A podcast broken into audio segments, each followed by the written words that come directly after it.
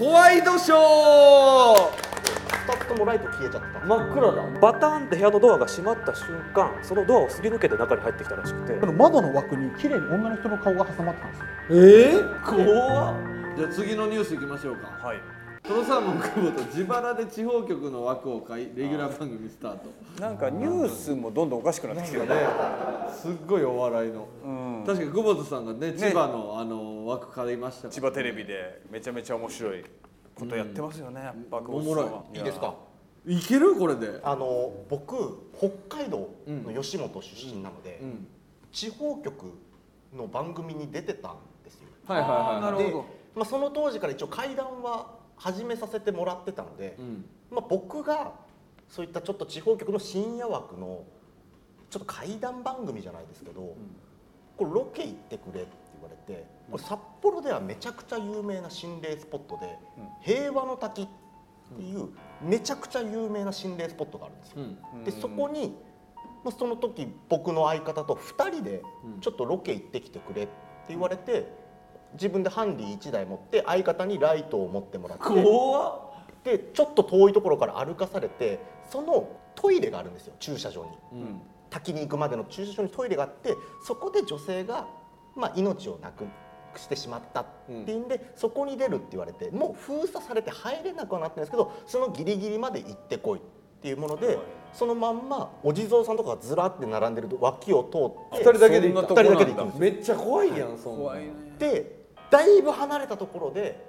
要するに大きなカメラで僕らをこう撮ってるっていう状態なんですよ。で2人で怖いって言いながらも、まあ、僕はその階段をやってる身なんで僕はどっちかって言ったら驚いちゃいけないというかはあはあ。ちゃんとこういうのをプレゼンしなきゃいけない立場なんで怖いですけど怖がらないように頑張って向かってったんですけどそのトイレの前に着いた瞬間相方のライトがバツンって切れたんですよ。でもちろん新しいものを使っていってるんですけどでもこれは番組側のうん。ちょっとドッキリの可能性もあるなとなるほ思ってど演出じゃないって言いながら、うん。ちょっと僕もあここは頑張んないとと思って一応バーって戻るっていうことを選択したんですよ、でちょっとライト消えたんですけどで実はドッキリでしたってなるかなと思ってそっちに戻っていく最中向こうがうわーって言ってるんですよ。おカメラ持ってる方がうん。大きな方うん。でなんだろうと思って近づいてったらそっちに用意してたライトとあと車でこっちを照らしたんですけど2つともライト消えちゃってたんですよ。真っ暗だ。で向こうも真っ暗になってそれもドッキリなのかなと思ったんですけど全部が本当のアクシデントだったんですよ。へで結局その部分放送されたかがわからないっていう なんかやったんですけどなんでわからんの？なんか次回に続くってなって僕2回目を見れてなかったんであれなんですけど、うん。それが放送されたかはわからないっていう。そ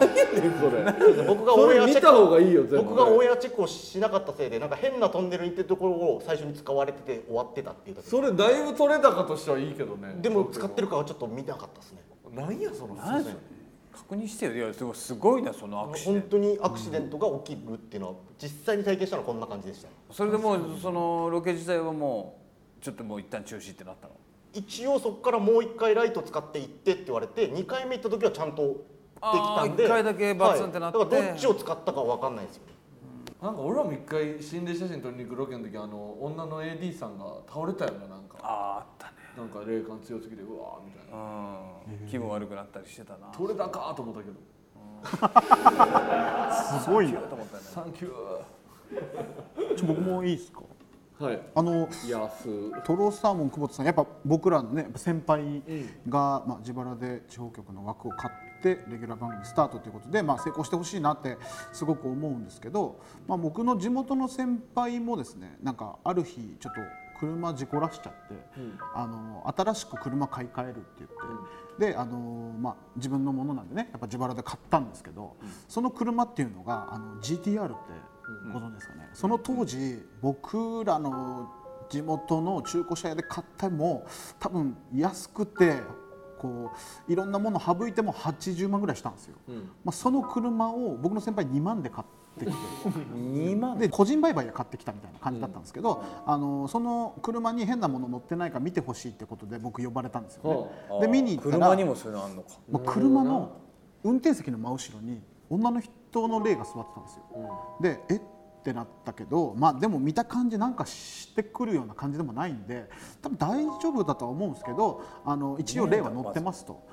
なんであのなるべく早くそのお払いした方がいいですよっていう話をしたらマジで？じゃあとりあえず乗る分には大丈夫なんだって言われて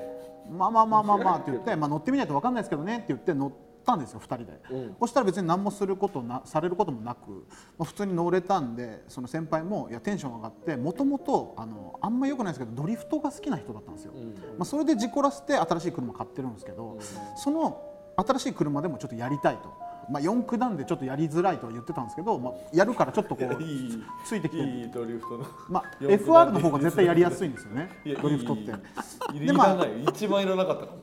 あそうです。かみんなのいろんな話の中で四駆やからでもやっぱサイドといやいい2速でやるから。やめろやめろやめろ。あすみません。車の四駆やから。さらっと自分が霊見えること言ってたし。あそうですねそこもっと聞きたいの？よお前が例見える話。でその車でドリフト行くのに僕付き合ったんですよ。危ないから一応行きますっつって助手席乗って行ったんですけどそのドリフトする会場に乗ってたら何かあった時お前も巻き添え食らうから降りとけって言われて僕歩道の方に立ってその先輩がバーッと走っていくのを目の前でこうバーンって行ってビャーって流れていくのを見るっていう感じでこうドリフトを見るだけの立ってたんですよねその車を。まあ。ヤンキーはね。この時間もともとの車ですごい上手な人だったのに、目の前でスピンしたんですよ。バーンっつって、まあ四駆だしなってちょっと思ったんですけど あそういうそこそこよ。だから四駆は必要だった。いや赤くせんといてください落ちたわけないんで四駆でじゃないけ全然もどう。そのスピンの下りのために四駆って言っとかなきゃいけなかった。振りやったよね。多分四駆だしちょっとまあ難しかったのかなと思って。でもまあサイドで行けたけどなって思いながらまあ見てたんですけどこうバーッと走った時にこの後ろのガラスにその乗ってた女の人がベタって張り付いて外を見てたんですよ。でそれが見えてあれ？なんかおかしいかもと思ってそのまま先輩はバーッと走り去ってまた一周して次のドリフトに備えてるんですよ。でまたバーッと走ってきてバッてこうスピンしたんですよ。したのにまた行くか。あー大丈夫かなと思ってガーッと走ってって。でまた3周目ってなった時にぐるって回りながら路肩にバーンってぶつけたんですよ、もうもうやめよ買って2日目でと思って「先輩大丈夫ですか?」って言いに行ったら「いやドリフトやってる人間からしたらもうこれぐらいの傷全然いいから」みたいな言われてたんですけどあの買って2日目の人のとは思えないぐらいにっこりしてたんですよね。でえこの人大丈夫？と思ってあまあ、とりあえずもう今日終わりましょうよ。って言って僕助手席に乗ったんですけどあと1回だけ1回だけ成功させたいわって言って「あ分かりました」って言ってバーッと走って次のドリフトの瞬間に路肩にそのまま横からバーンぶつかったんですよ、これはまずいと、こんだけ事故ったらよくないですよねって先輩に言ったら先輩がドリフトした状態のまま首外向けてるんですよ、うん。で「えどうど大丈夫ですか?」っつって「先輩」って言ったら「おいおいこれやばいよな」って言って。うん「え何がですか?」やばいよな」って言って「え何がやばいんですか?」っつって。僕の方をパッて振り向いたんですけど、ん。先輩がこう見ててこう見た瞬間ここのあのドリフトやってる時ってエンジンに負荷かけないようにクーラーかけないように窓開けるんですけど、うん。その窓の枠に綺麗に女の人の顔が挟まってたんですよ。えで先輩が驚いてるはずなのに真顔の状態で「これ幽霊だよな幽霊だよな」って俺に聞いてきたんですね。うん。あ先輩これまずいな取りつかれてるかもしれないと思ってああ僕運転変わるんで一回降りましょうかって言ったらうん「いややばいやばいやばい幽霊見えちゃったどうしようどうしようどうしよう」って言ってて「いやいやちょっと待ってください一回あの運転変わりましょう」って言ったら「大丈夫大丈夫」っつってギアを一足に入れてぶつかったままそこを引きずりながらガガガガガガガガガって進み出したんですよ。うん。でやばいやばいと思ってサイドブレーキグッて引いて止めて一回降りましょうっつって僕助手席から降りて運転席から降り出して出して、そしたらなんかちょっと「なんで降ろすんだよ」って言いながらも「助手席乗ってください」っつって先輩の家まで連れてって、でそこでまあ先輩に「一応あなた今ちょっと取りつかれてるかもしれないんで車車には触らないでください」っつってもうあのエンジンも切って、で取ったんですけどその先輩がなんか取りつかれてる時にすごくあの苛立ち？と怖さがなくなって苛立ちがすごくあったと、っていうのを聞かせてもらったんですね。うんうんで実はその車を買った大元？その個人売買をした人は、その車を10万円で買ったんですけど、寝てる時にあのその車に乗るようになってから娘が買ってその寝てる娘が英語で知らないはずの英語であの絶対に許さないっていう言葉をバンバン言うようになって娘の様子がおかしいぞって言って売りに出して結果2万で売られた車だったんですよ。だから自分でいい車とはいえ、まあ、安い値段でね買ってそれでまあ失敗するようなことが、まあ、久保田さんにはないことを祈る。ばかり最後クソなんやけどなんでそういうふうにまとめたか途中までめっちゃ良なかったのなんかぐちゃぐちゃぐちゃ最後ねなんか決決めに行こうとするんだよね。変な。手応えたっぷりみたいな顔してこっち見てたいやいいいいすごい話女の人は何やったんえっと、僕のその前に売ってくれた人の話とかを聞いていくとどうやらその、まあ、沖縄っていう土地柄ちょっと、まあ、米軍基地とかもあるんで、その外国の方とお付き合いする女性がすごく多いんですよ、うん。ただあの基地の中に住んでると住所とかがないので車買えないんですよね、うんうんうん。だから彼女の名義で車買ったりするんですよ。あそれで本人人は乗らないけど多分彼氏のために買った車ですごい裏切られ方されて多分この車の中で自分で命を絶ってしまってるんですよ。ああなるのでほどはいそれそう終わってほしかったわ。事故物件の車版みたいな感じなん安いでそういう買車も中古車あるので、まあ、自分のお金を払って、車まあに詳しいな何かをスタートするっていう形だったら成功はしてほしいなって、はい、物何やねんもう一回言ってんじゃん。なんかわけわからんね。なんかやっぱ車って安すぎても本当良くないなっていうのがありますよね。いやそりゃそうでしょ。そうですね。安すぎたらダメですよ何でも車でも。そうっす。よなんか一桁台で買っ中古車買ってみたいな男性がいるんですけど、普通に一人でスーパーとかコンビニとか行くらしいんですけど降りたらガッと掴まれて「なんで車内に子供乗せたままにしとくんですか?」って何回も言われたっていう人がいて。え？すげえわ。ショート怖い話。すごいわ車のね。入りが面白いんだよ入りおもろい。事件がね。はあったんですよ僕実は。いいやあなたはありますよ車の事件。で一番怖いですよ。そうこの話をすると、はい。結構怖い話でねはい。おふざけなしで。この話をすると本当にあのちょっと気分が悪くなったりとか、本当に霊が寄ってきたりとかしたりとかしたこともあって、そのイベントとかでもこの話をすると「なんちゅう話すんねん」って言ってお客さんが怒って帰るぐらいちょっとみんななんかもやっとする話。何？えまあ当時あの僕が過ちを犯してしまってとあるところでまあ取り調べというものを受けてたんですけどもね、であの取り調べ中はまだ飲み物とかは自分で買いに行けるんです、なのでただもうその一般の人が入れないような、まあ、僕が取り調べを受けてるところっていうのはまあその警察でお世話になってたのでそこってなかなか一般の人も入ってこれないし表から見ると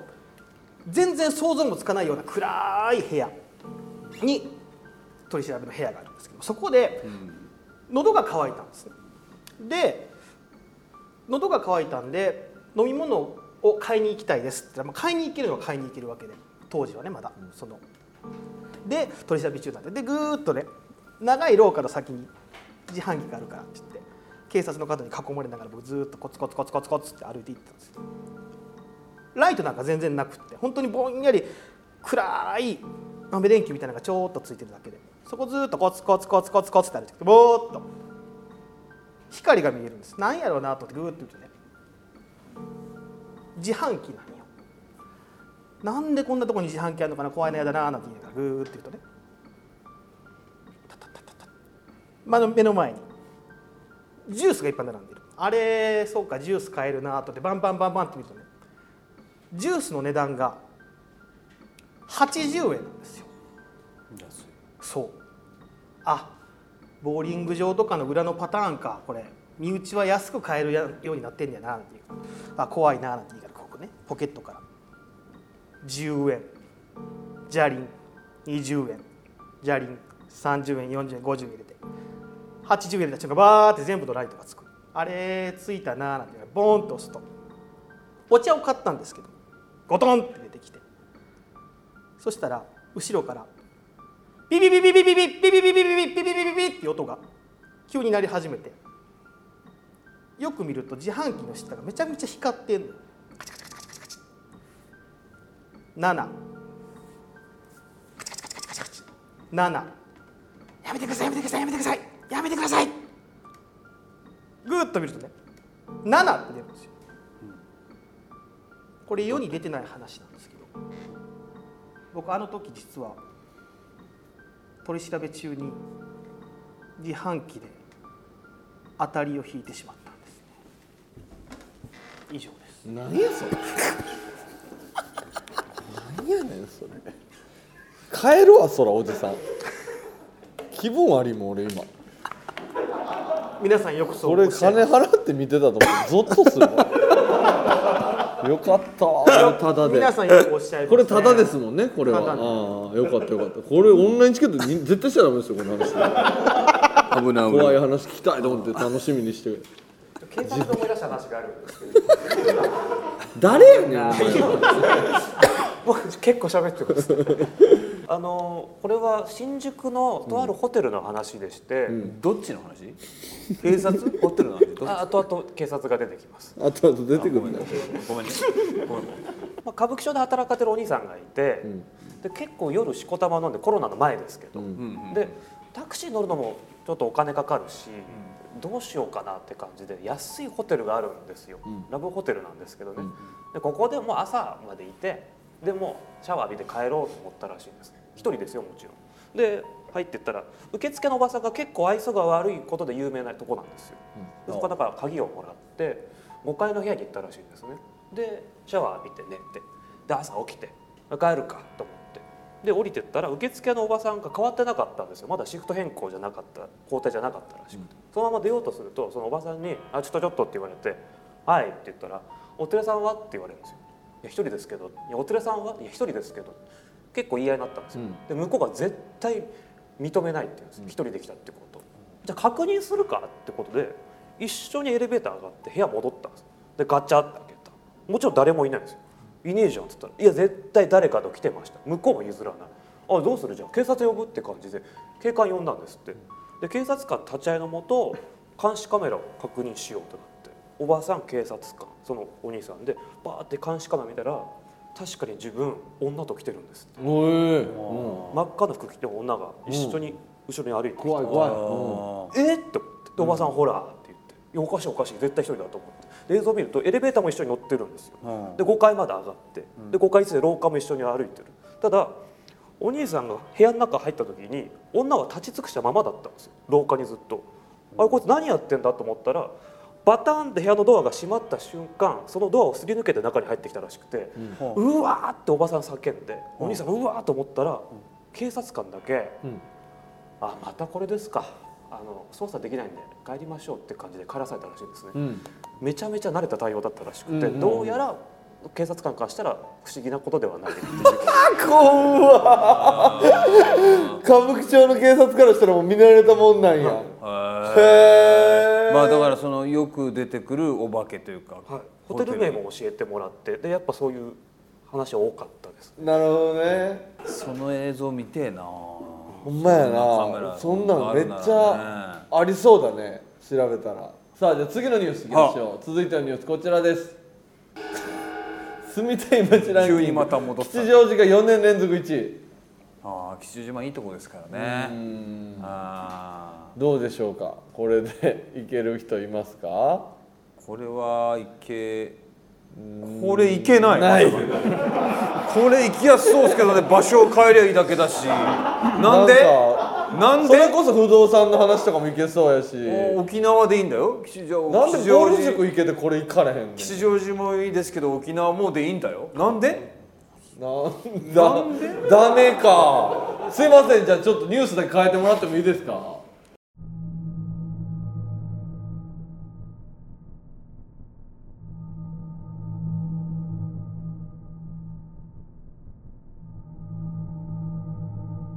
普段からいろんな方にお話を伺ったりするんですけどもこの話ですね岡山県の方の田舎町で生まれ育ったというとある女性のお話になります。彼女が生まれ育ったその家というのがものすごく古い平屋の一軒家だったんですよね。そこにご両親と彼女で3人で暮らしてたんですよ。本当に田舎町だったものでもう家の周りが田畑ばかり。で隣の家と呼ばれる家がもう10メートル以上向こうなんですよね本当にもう家のそれこそ縁側なんかね窓開けっぱなしにしてると田畑で向こうの方の景色まで見えちゃう自分の家のね、まあ、縁側の外に庭があるんですけど庭と田畑のあぜ道との境目に塀みたいなものをね作ってないこの田舎特有の作りというかなもんですごく見晴らしのいいそんなところに、まあ、生まれ育ったんですよね。それからま小学校に上がったりとか成長していくってなった時に、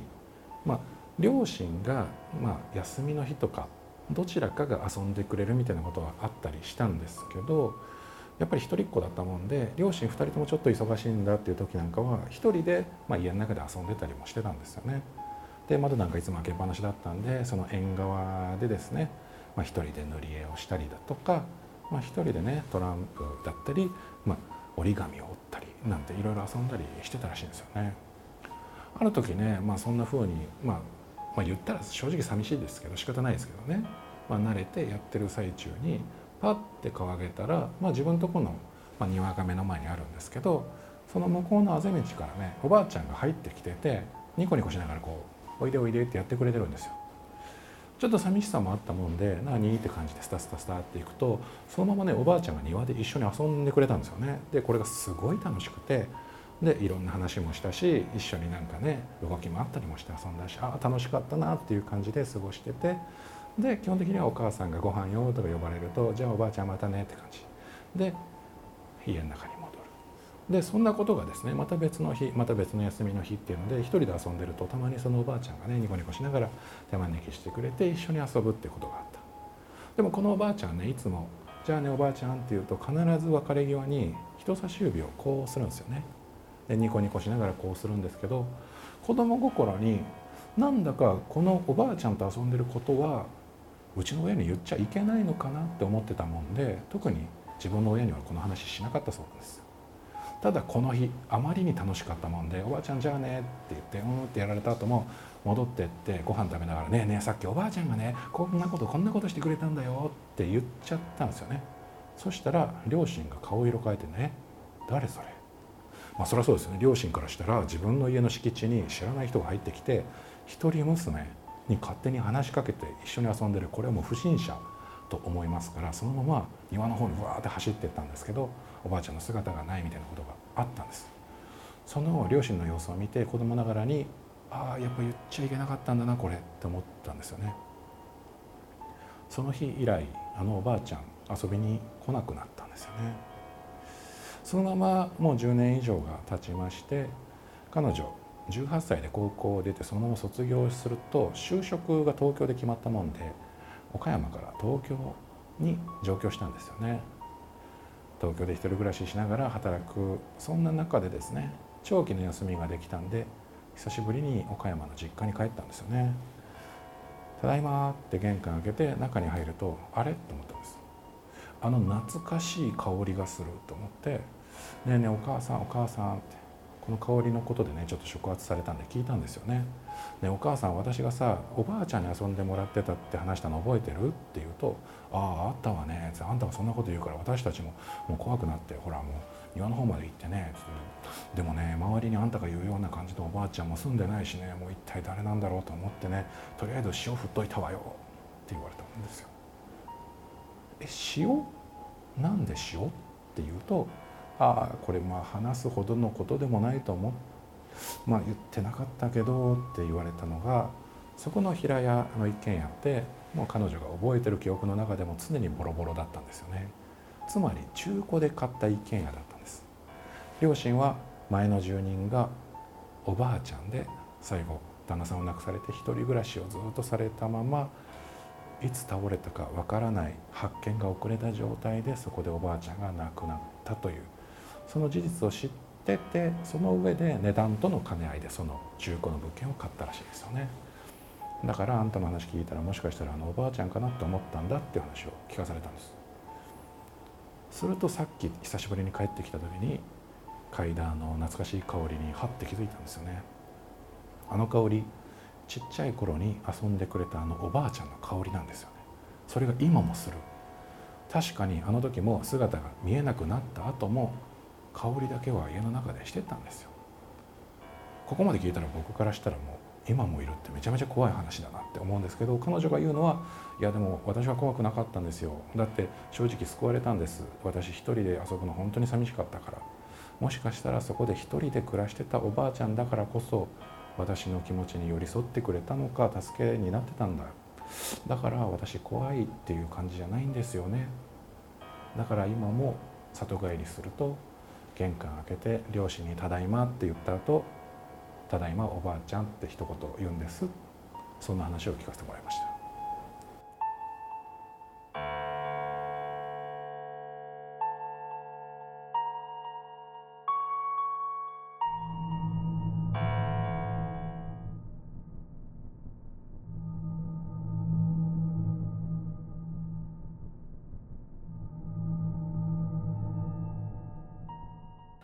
がお化けを信じるようになったきっかけ話させていただきます。あの僕は関西にいつも住んでるんですけども関西に幽霊マンション人が住んでるんですまだ。ただお化けがめちゃくちゃ出る誰が行ってもお化けを見るっていうようなマンションが存在するんです。それは昔もうかれこれ20年ぐらい前にあの松竹芸能の北野誠さんの、え深夜番組ですごく話題になったマンションなんですけども当時その僕はまあ免許取り立てだったんでいろんな心霊スポット回ってたんですけどもせっかくだしそこ行ってみようっていうことになってでそのマンションの地元の友達僕のね友達と一緒にそこのマンションに車で行くことになったんですバーって行ってたら明らかにねそこだけもうそのそのマンションだけ真っ暗なんですよね。あの本当に結構大通り沿いに面した普通の住宅街の一軒マンションポツンとあるんですけどもそこはもう本当にもう窓の中を見ようとするともう真っ暗で何も見えない本当に人住んでんのっていうようなマンションなんですけども実際たくさんの方が今も住まれてるんですね。であのまず行ってみたんですねそしたら、まあ、本当にどういうマンションかっていうと年に数回全く関係ない人が屋上へ上がって飛び降りをしてしまうっていうマンションなんですね。であまりにもそのマンションは飛び降りが多いのでまず屋上へ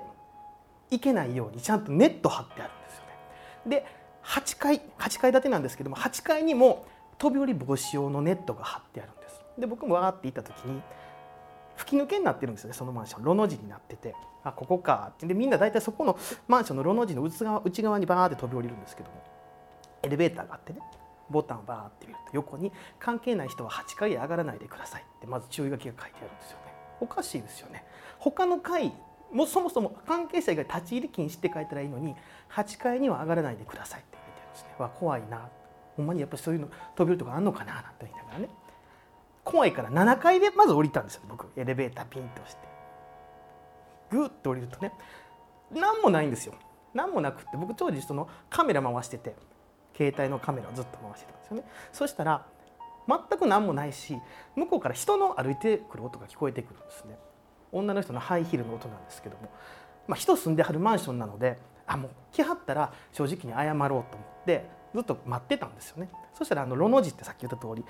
曲がったところでずっと足踏みしてるんですね。音だけがね。ハイヒールの音がずっとコツコツコツコツ。あ僕らカメラ回してるの気づいて待機してくれてるんや。あもう申し訳ないから僕らから謝りに行こうと思ってタタタタタってそこの角曲がったらそこもコンクリート塀なんですよね。でその音がコンクリートの中から聞こえてきて急に走り回ってですね僕らの周りを8の字でハイヒールの音だけがコツコツコツコツコツコツコツって走り回るんですようわ怖っってなってずっとビデオ回してるんですけどもいや怖い怖い怖い怖いって言ってたんですけども地元の友達が8階の方がやばいって言うんやろ8階上がろうってことになってエレベーターでね8階上がったんですで僕がまず一発目に降りたんですね。そしたらまず揺れるんですね。グラグラグラグラって言って僕初め地震かなと思って立ってられない立ってられない。エレベーターの中で「地震や地震や」って言ったら残ってる地元の友達「何言ってんねん」揺れてへん。お前だけやで揺れてんの。あれあれあれあれ。もうずっと上からグーッと押されるんですねその後。え立ってられへん立ってられへん。でもエレベーターの友達はいやいやお前だけやお前だけや。でもうしょうがないから俺がじゃあカメラ回したるわってってエレベーターの友達が僕の携帯持ってぐるぐるぐるぐる撮影したんです何もないわこれもう。帰ろうぜ。結局確証のある姿は見えなかったんで1回まで降りたんですね。1回まで降りるとチーンって開いて「帰ろう」って言ったら僕がエレベーターからもう降りないんですね。もう一回上上がろう。で何言ってんの？上もう何もなかったやんけ。お前もちょっとフラフラしてるし危ないからもう帰ろうぜ。私の名前聞きたいからここ来たんちゃうのって僕ボロって言うんですえ？僕本名まあ坂本って言うんですけど。お前坂本やろ？帰んで帰んで帰んで。私の名前聞きたいからここ来たんやろ？もう一回上においで。言うんです。いや何言ってんの？お前坂本やんけ。私の名前 M っていうの。ここはもうあえて伏せますけども。いや何言ってんの？もう帰んで帰んでって言って帰ってちょうどエレマンションの前に車を止めてたんで僕が運転手やったんでねハンドル持とうとするんですけど持てないんですよ。ずっと上からグーッと押されてる感覚。持てなくて結局地元の友達が運転することになって僕は助手席でね。さっき言った通り大通りなんで迷子になるわけないんですけど道に迷っちゃったんですね。行きしは普通に来れたのに帰りしなぜか山道に入っちゃって T 字路なんですよね。あどっちに行ったらいいんやろうな。ずっと僕は横曲がったらいいね。ここ曲がって。ここ曲がったら大丈夫やからってずっと僕はアドバイスするんですね。行ったことない道ですよ。こいいのここ曲がって大丈夫ここ曲がったら大丈夫やから。曲がんでってカチカチカチカチって曲がった時に僕が横で「ここ曲がったらお墓やで」って言った瞬間全面そこお墓やって。もう結局怖い怖い怖いって言って元来た道戻ってなんとかその日は帰ったんですね。その後からそこのマンションに僕週5で通うようになっちゃったんですよ。夕方に仕事終わったら車を飛ばして8階へ上がって上から押される感覚が楽しくなってきて。全然怖くない。あ気持ちいい。むしろ気持ちいい。ぐーっと押される感覚が気持ちいいって言って週5で通うようになって大阪の芸人さんからすごい心配されたんです。ガリクソン大丈夫かみたいな。でとある日に先輩から電話で喋ったら何でも分かる霊能者がいるからお前ちょっと一回その人と喋った方がいいわってことで電話するんですね。電話したら女性の霊能者さんなんですけど「ガリクソンさんちってまずマンションですか?」当時僕その実家に住んでたんで一軒家やったんで「いや一軒家ですよマンション全然知らないです」私なんかずっとさっきからマンション見えんねんけどなんか心当たりある？って言われて僕は当時その霊能者なんか信じてなかったんで全部何も言わんかったんですねその相手の人には。でもその霊能者さんはずっと私なんかマンション見えるんやけどどこどこどこどこ県のマンションが見えるんやけど親戚とか住んでる？いや住んでないですよ。おかしいな。ってずっと向こうは言わはるんですよね。僕はずっともうそのひょっとしたら壺とか売られるかもしれんと思ってずっと何も本当のこと言わんとここっちから何も言わんとこうと思ったんですよね。そしたらもう一つ聞きたいことがあんねんけど M さんって知り合いにいるって言われたんですよね。それって僕が1階で私の名前聞きたいからここ来たんちゃうの？って言った女の人の名前なんですよ。なんでこの人 M さんのこと知ってんねやろって。ああ M さんうんなんか聞いたこと知り合いにいますけど別にそこのマンションと全く関係ないと思います、ま、むしろマンションとかよく分かんないんでみたいな話しとったらほんまのこと言ってねあの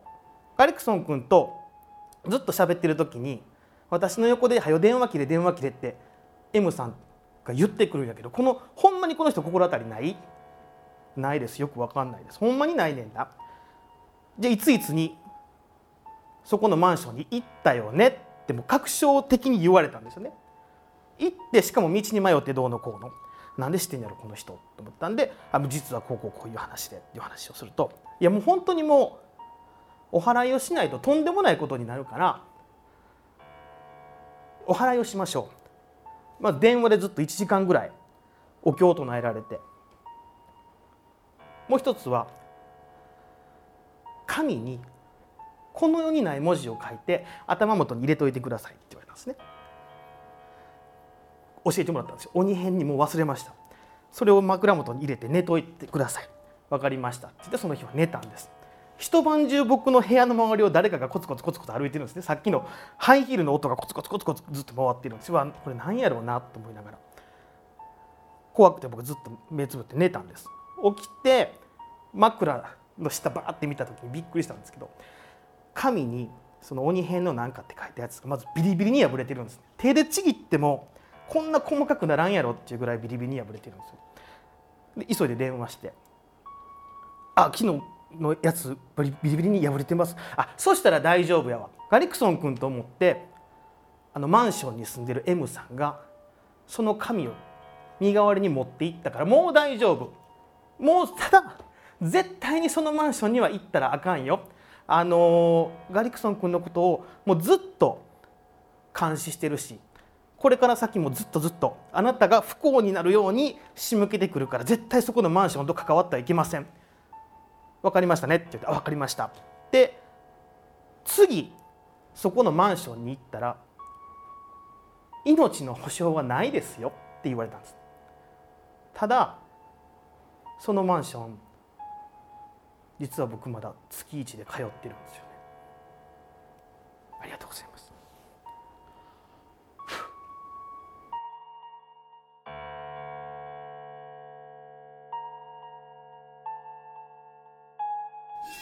この夏吉本最強怪談道の開催が決定いたしました。吉本の怪談の語り部がこんだけ揃うのはなかなかなので全国の怪談好きの皆様ぜひご覧になってください。